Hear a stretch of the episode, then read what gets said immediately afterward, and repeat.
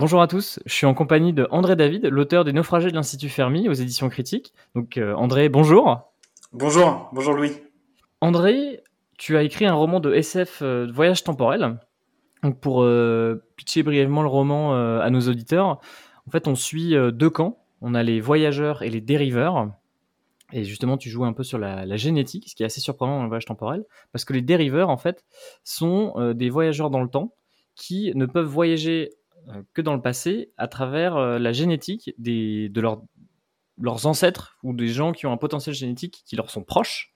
Et euh, face à ça, il y a les voyageurs qui sont vraiment beaucoup plus loin dans le temps que les dériveurs et qui viennent saboter la mission des dériveurs qui visait normalement à sauver l'humanité parce que eux viennent d'un avenir extrêmement dystopique. on en reparlera peut-être un peu plus tard, mais on va suivre le personnage de Gwen qui est une sorte de clone dans des cités araignées des ruches sur une, euh, sur une euh, planète Terre euh, entièrement recouverte de neige. donc c'est, on va dire que c'est compliqué comme, comme mode de vie. donc ils veulent empêcher les dériveurs. Et en fait, tu es parti de cette histoire-là simplement, enfin simplement, je ne pas envie de dire simplement, mais en te basant sur le paradoxe de Fermi. Alors, est-ce que tu peux nous en parler, s'il te plaît? Ouais, alors ben, tout d'abord sur les deux types de dérives ou de voyages dans le temps euh, ça se justifie euh, à la fois dans l'histoire et dans le propos que je voulais euh, aborder. C'est sur la place de chacun et dans un groupe et voilà sa place au sein d'une identité collective. Mais pour ce qui est du paradoxe de Fermi, paradoxe de Fermi, c'est ça vient d'Enrico Fermi qui a un prix Nobel de la période après la Seconde Guerre mondiale, qui a établi en quelque sorte, avec d'autres d'autres savants, que finalement, si jamais on avait pourquoi on avait, enfin, qui a posé la question de savoir pourquoi on n'avait pas rencontré d'autres formes d'intelligence, et en posant euh, des variables euh, et, des, et des constantes et des paramètres. Ils ont monté une équation avec des paramètres et ils se sont rendus compte que la probabilité que on ait rencontré une autre forme de vie était de 1, donc euh, qu'on aurait dû rencontrer une autre forme de vie. Et il s'avère que c'est pas le cas. Alors pourquoi? Et donc toutes les solutions qu'on peut aborder à, ce problème qu'on appelle le paradoxe de Fermi. Euh, il y, en a plusieurs. La plus communément admise, c'est que les sociétés, les civilisations s'effondrent avant de pouvoir se rencontrer les unes les autres. Mais euh, il y a beaucoup d'autres, euh, solutions possibles, mais celle-ci est quand même la, plus communément admise et la plus logique en quelque sorte. C'est logique, mais il y a d'autres théories, par exemple, associées au paradoxe de Fermi, où c'est vraiment la, la grande conclusion qu'ont eu les mathématiciens sur, euh, sur justement ce paradoxe. De dire, bah, les civilisations en fait, vont s'effondrer et c'est pour ça qu'on ne les rencontre jamais. Ou euh, toi, tu as juste pris une partie, enfin une, euh, une théorie parmi tant d'autres qui justifierait le paradoxe de Fermi.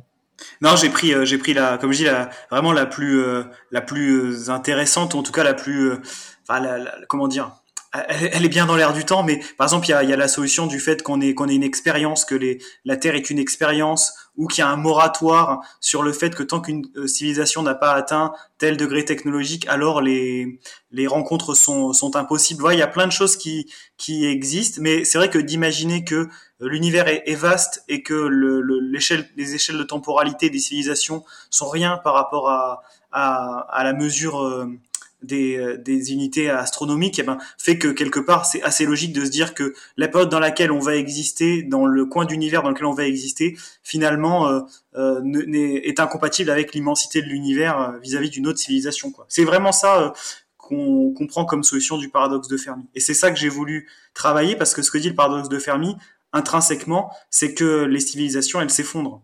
Et à partir de ce principe-là, on sait quelque part qu'on a qu'on a une date de péremption.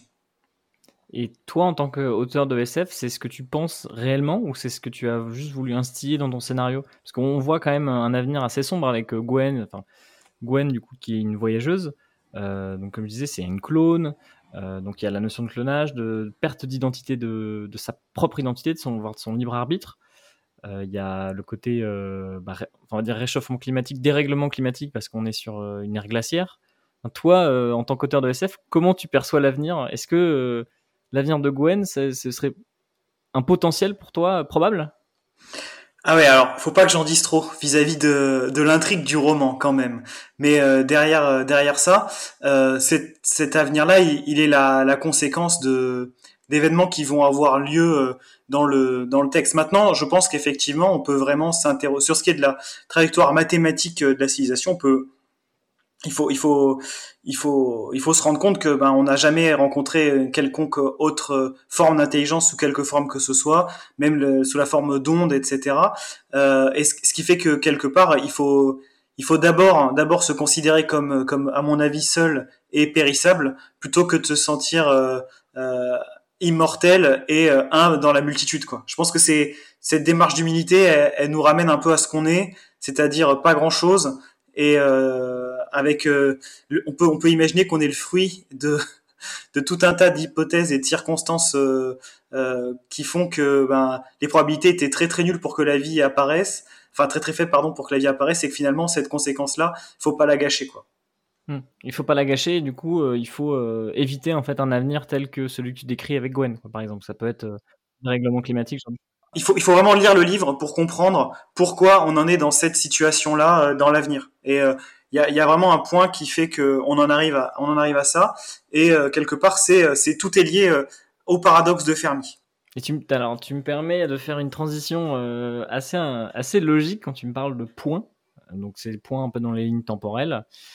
en fait, les dériveurs et les voyageurs donc, vont s'affronter dans différentes époques, différents lieux. Donc tu vas mettre en avant euh, la Bretagne, je crois, c'est ça? C'est là où se cache le, dernier Institut Fermi avec euh, le personnage de Louis. Tu mets en avant euh, les samouraïs, tu mets en avant la bataille de Cameron. En fait, qu'est-ce qui qu'est-ce qui t'a fait te dire que ça, c'est une, une histoire, enfin une partie de l'histoire, une étape de l'histoire qui a changé le monde? Qui pourrait changer le monde?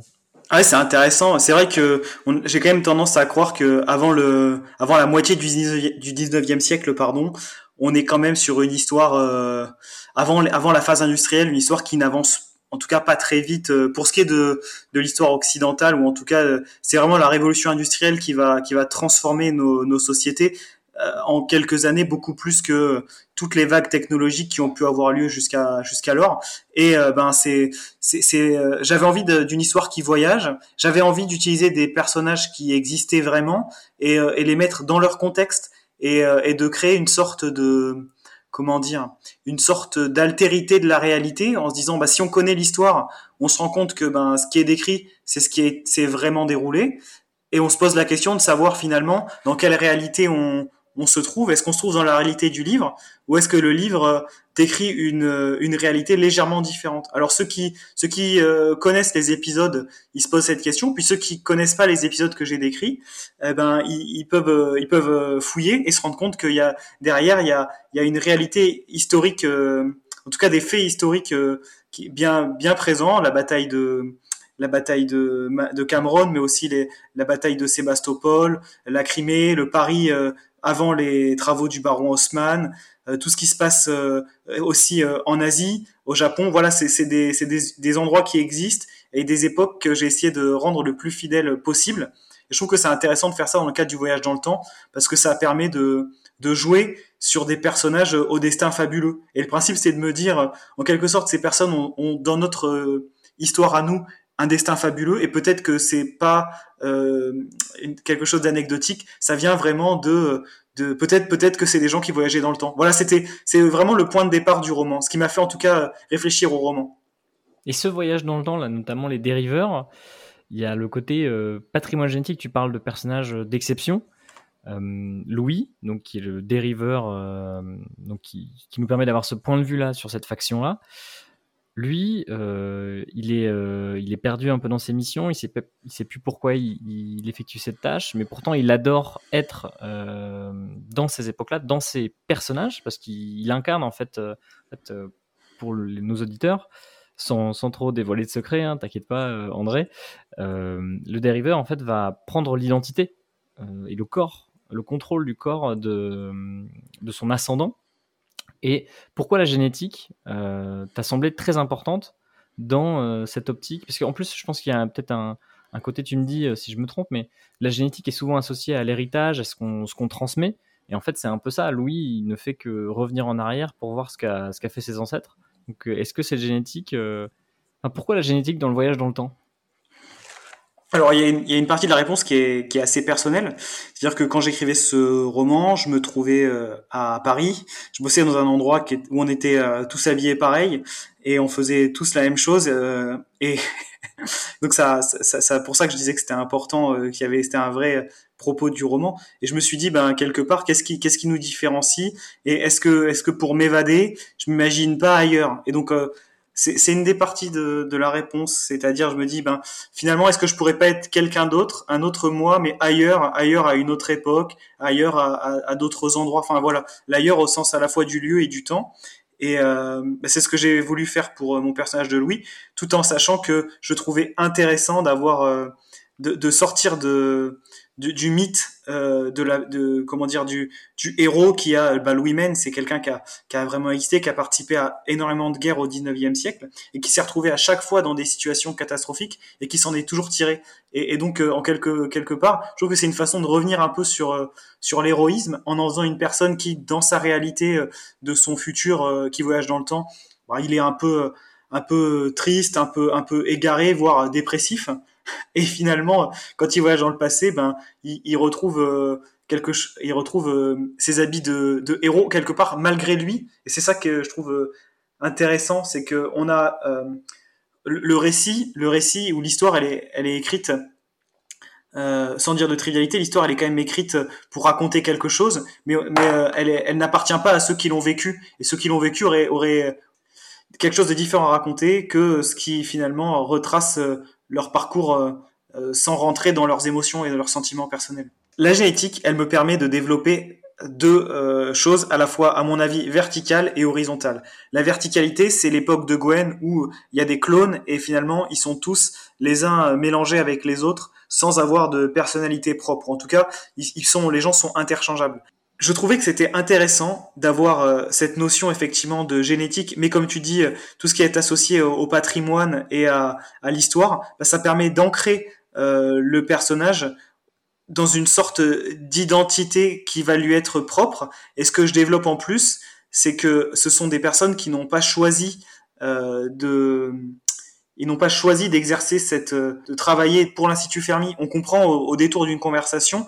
sans en dévoiler sur le roman, que tous les dériveurs euh, sont euh, choisis à la naissance parce qu'ils présentent des, un certain capital génétique qui leur, qui permettrait à l'Institut Fermi de mener à bien euh, ces expérimentations. Et donc, c'est tout un déracinement euh, qui est subi, mais euh, pour lesquels les, les acteurs ne peuvent pas être autre chose que volontaires, parce qu'ils peuvent pas aller contre le fait que ce qu'ils font, ça sauve l'humanité. Et donc, cette génétique, elle permet, euh, mes, mes réflexions sur la génétique, elle permet à la fois de, de montrer le côté positif en disant, ben, c'est quelque chose qui va vraiment réussir à avoir un bienfait parce que ça, il y a toute la notion de lignage et de, et de, et de, de patrimoine génétique au sens au sens large, mais quelque part aussi, ce que je montre, c'est que euh, ben on, prive on prive à la fois les gens de leur, enfin les, les héros sont privés de leur de leur identité propre, et surtout quand ils voyagent dans le temps, ils habitent la conscience d'un autre corps, et donc ils privent aussi de de de leur libre arbitre les d'autres personnes qui n'ont rien demandé quoi. Ok, et tu parlais justement de Louis Maine. Donc tu disais qu'il a réellement existé. Euh, donc tu as parlé de qu'il a fait plusieurs batailles, euh, qu'il a toujours survécu. Euh, et notamment à la fin du roman, il y a des archives, il y a, pas mal de choses sur ce personnage-là. D'ailleurs, où est-ce que tu as découvert Louis Maine C'était au détour d'un roman et puis tu t'es renseigné sur le personnage ou c'est quelqu'un d'important pour toi déjà à l'origine? Non, mais après, moi, j'ai, euh, j'ai fait des études d'histoire et c'est vrai que très vite, on arrive à, avoir des, à rencontrer des, des profils de, de, de, personnes plus ou moins connues qui ont des, des destins complètement fous. Pour Louis Men, non, c'est plutôt, euh, c'est plutôt euh, en, en travaillant sur les expéditions impériales du 19e siècle, donc sous Napoléon III, où, où je me suis rendu compte qu'il y avait cet homonyme qui revenait à la fois sur deux batailles fondatrices pour l'armée française au XIXe siècle, qui sont la bataille de Cameron pour les troupes de légion étrangère et euh, la bataille euh, de Bazeille pour les troupes de marine, euh, qui sont en fait les troupes qui étaient qui, servaient en outre-mer. Et, le fait d'avoir le, dans, les registres des survivants deux fois le même nom, ben ça permet de, enfin ça m'a ça m'a attiré l'œil et après effectivement euh, ben tout, tout, toutes les archives que je que je qui sont reportées à la fin sont disponibles euh, et il suffit de, de, de, de, taper les références pour les retrouver. Et, et, et c'est ça qui est, qui, est, vraiment intéressant. Grâce à internet on a accès à un savoir qui est quasiment illimité et on peut remonter remonter des fils. Non j'ai pas lu particulièrement de choses sur Louis Men j'ai je me suis procuré un livre qui établit sa biblio sa biographie pardon. Et euh, mais c'était c'était pas un vrai travail d'historien et euh, en revanche, ce qui est certain, c'est qu'il a quand même participé à, tous les conflits euh, du 19e siècle. Qu'on parle souvent de révolution industrielle au 19e siècle, on oublie que c'était un, un, une, période très euh, violente avec des conflits permanents, que ce soit sous la Restauration, sous Napoléon III et sous les sous la République. Là, j'ai l'impression que toi, tu es un passionné d'histoire. Donc, tu disais, là, justement, tu as fait des études d'histoire. Est-ce que tes projets futurs euh, à l'avenir euh, vont euh, justement parler de cette histoire avec un grand H ou tu vas nous concocter une histoire de SF totalement originale, brand new? Non, alors c'est marrant. Effectivement, je suis un passionné d'histoire. Le, le, le, et pour être vraiment franc et répondre à ta question, j'avoue que j'aime pas les histoires qui mettent en scène des personnages que tout le monde connaît. Euh, ça m'intéresse pas de, de, de, lire un roman euh, qui va me raconter la vie euh, de, de Louis XIV. Je préfère vraiment les gens qui vont euh, les, les, romans ou les histoires de personnes qui évoluent à la périphérie de la grande histoire telle qu'on la connaît. Et je trouve que c'est vraiment très très riche euh, de, de lire des romans, euh, enfin de, de, d'écrire des histoires, pardon, ou de trouver des histoires qui qui sont à la, à la périphérie de la grande histoire que, que tout, tout le monde connaît plus ou moins d'ailleurs. Et les anecdotes, c'est ce qui me plaît en histoire, c'est les anecdotes. Alors c'est pas du tout euh, c'est c'est vraiment un type d'histoire très particulier. Mais là, voilà, euh, tout le monde connaît l'histoire de, de Napoléon III. Peut-être, bah, on connaît un peu moins les, les expéditions militaires, notamment l'expédition du Mexique qui a été euh, désastreuse. Mais en plus de ça, on connaît pas forcément le, fait que bah, c'était bah, l'histoire de quelques hommes. Pour ce qui est de, de mes, mon, mes travaux en histoire, si, en termes de mélange d'histoire et de roman, j'aimerais bien, j'aimerais bien travailler sur une histoire euh, en particulier qui me tient à cœur euh, au niveau personnel.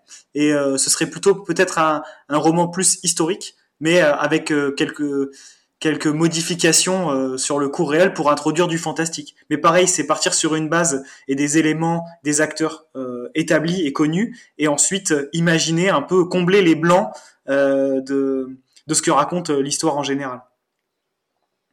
Eh ben écoute, euh, André, euh, super.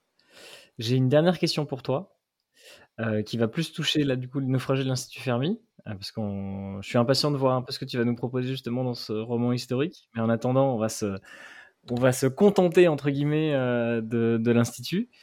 Dernière question, t'es plutôt dériveur ou plutôt voyageur? C'est drôle que tu me poses cette question parce que j'ai euh, aux séances de, de dédicaces que j'ai pu faire, je, je posais aux au, au lecteurs euh, la question de savoir si eux, ils, ils préféraient euh, tel ou tel euh, personnage parmi mes, mes, deux personnages principaux. Et euh, pour ne rien te cacher, je pense que je j'existe à ma manière dans les deux personnages principaux. Donc Louis, pour son côté un peu essoufflé, parce qu'au moment où j'écrivais le, le roman, je dois dire que j'étais quelque part un peu essoufflé euh, au niveau professionnel et personnel. Et, euh, et, Gwen, pour son côté vraiment tenace, tenace et imprévisible, qui euh, qui fait que ben moi j'arrive pas à me décider. Et ça m'intéresse de savoir quel est le personnage qui revient le, plus dans le terme de personnage favori, parce que ça me permet de voir au niveau en tant qu'auteur euh, celui qui est le, le plus attachant. Mais euh, j'arrive pas à répondre à ta question. Et je pense que je suis un peu des deux, à la fois euh, dériveur et à la fois voyageur. Eh ben pour ma part, moi je suis plus. alors je suis, je suis vraiment attiré par le ce que tu as pu faire de Louis. déjà parce qu'il porte le même prénom que moi, mais c'est plus sur le tout le travail que tu as pu faire sur la dépression, sur la quête de sens, qui est vraiment très très intéressante. Mais pour mon côté plus fan de SF, fan même fan de fantasy, c'est euh, Gwen pour son côté. Euh, moi, j'aime beaucoup les, causes un peu perdues, un peu perdues d'avance, où euh, tu, tu sais pas quels sont les de quoi sera fait le, lendemain, quoi. Et ça, je trouve ça, je trouve que le personnage de Gwen, euh, ce sens-là, est assez génial euh, pour ça. Et euh, donc, bah écoute, tant mieux si tu te retrouves, retrouves dans les deux. Hein. Au moins, au moins, je sais que tu es une bonne personne. ouais, j'en sais rien, mais en tout cas, pour, pour, pour ce qui est de Gwen, je trouve que je la fais. elle ramasse quand même. Hein. On va. je suis désolé, hein, mais je trouve que en relisant le texte, je me dis, ouais, elle, passe quand même par des épreuves qui sont extrêmement traumatisantes pour elle, comme pour pour les gens qui l'entourent. Et elle a toujours ce côté, enfin indomptable et aussi euh, elle est euh, ah je je trouve pas le mot mais je pense que c'est difficile de de la terrasser quoi. Elle est euh, elle revient toujours elle est vraiment elle est ouais résiliente mais ça a un côté quasiment un peu magique, mais je trouve que pour le coup, elle y laisse des plumes et au fur et à mesure, ça forge un peu son tempérament et, et ça sert le récit, tu vois. Je trouvais que à chaque fois que qu'elle subit une épreuve, ça, elle va, elle va, elle va grandir et, et bah, la conclusion du roman, qui je trouve est assez intéressante pour pour ce qu'elle a un peu d'imprévisible, eh ben, on n'y arrive pas de manière euh, farfelue, on y arrive parce que les personnages, ils ont été conduits à cette, euh, à cette extrémité-là. Eh ben, écoute, ça sera le mot de la fin. Il y a cette imprévisibilité qui est mystérieuse et que je laisse, euh, dont je laisse la découverte à nos lecteurs, à nos auditeurs. Écoute, André, merci encore. Bah, c'est moi qui te remercie, c'était un, un, vrai plaisir. Merci pour ta critique du, du roman. Euh, ça m'a beaucoup touché et euh, c'était vraiment un plaisir d'échanger avec toi, de te rencontrer. Euh, merci beaucoup, c'est vraiment chouette. Je t'en prie. Et vous, auditeurs, n'oubliez pas d'aller faire un tour en librairie pour découvrir le roman, donc les éditions critiques. André, bah écoute, merci encore. à plus tard. Et j'espère que ton prochain roman sera bientôt chroniqué sur le site quand il sera publié. Salut. Je l'espère moi aussi. merci Louis. Merci pour ton boulot. Salut.